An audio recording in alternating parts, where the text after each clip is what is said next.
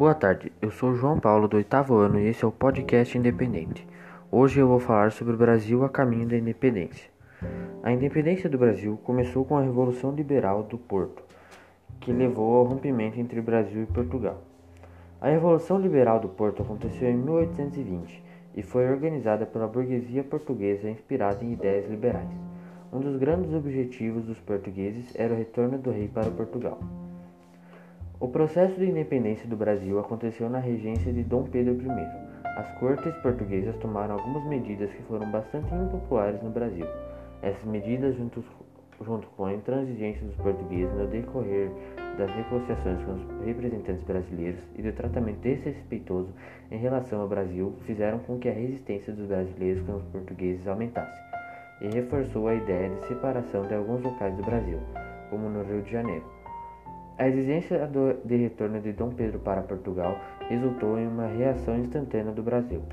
Em 1821 chegou a ordem exigindo o retorno de Dom Pedro para Portugal, e a reação decorreu da criação do Clube da Resistência.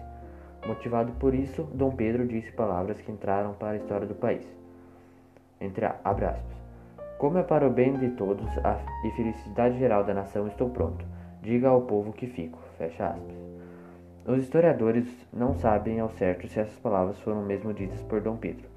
De toda forma, esse acontecimento marcou o dia do fico. Em maio de 1822 foi decretado Cumpra-se, medida que determinava que as leis e as ordens decretadas em Portugal só teriam validade no Brasil com o aval do príncipe regente. No mês seguinte, em julho, em junho, foi determinada a convocação da eleição para a formação de uma assembleia constituinte no Brasil. Medi essas medidas reforçavam a progressiva separação entre o Brasil e Portugal, uma vez que as ordens de Portugal já não teriam mais validade aqui conforme determinava o cumpra-se. E, além disso, esboçava-se a elaboração de uma nova constituição para o país, com a convocação de uma constituinte. Em 28 de agosto de 1822, ordens de Lisboa chegaram ao Brasil com a mensagem que o retorno de Dom Pedro para Portugal deveria ser imediato. Além disso, anunciava-se o fim de uma série de medidas em vigor do Brasil e tidas pelos portugueses como privilégios, e os ministros de Dom Pedro eram acusados de traição.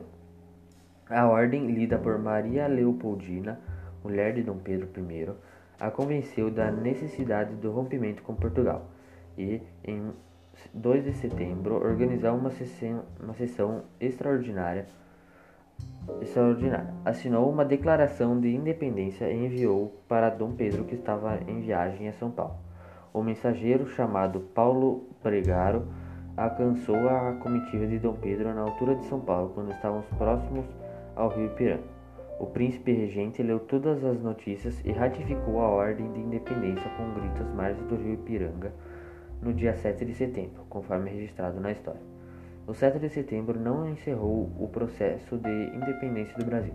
Esse processo seguiu-se com uma guerra, de, guerra da independência e nos meses seguintes acontecimentos importantes aconteceram, como a aclamação de Dom Pedro como imperador do Brasil. No dia 12 de outubro, sua coroação que aconteceu no, no dia 1 de dezembro. Então esse foi o podcast da Independência. Muito obrigado por ouvir.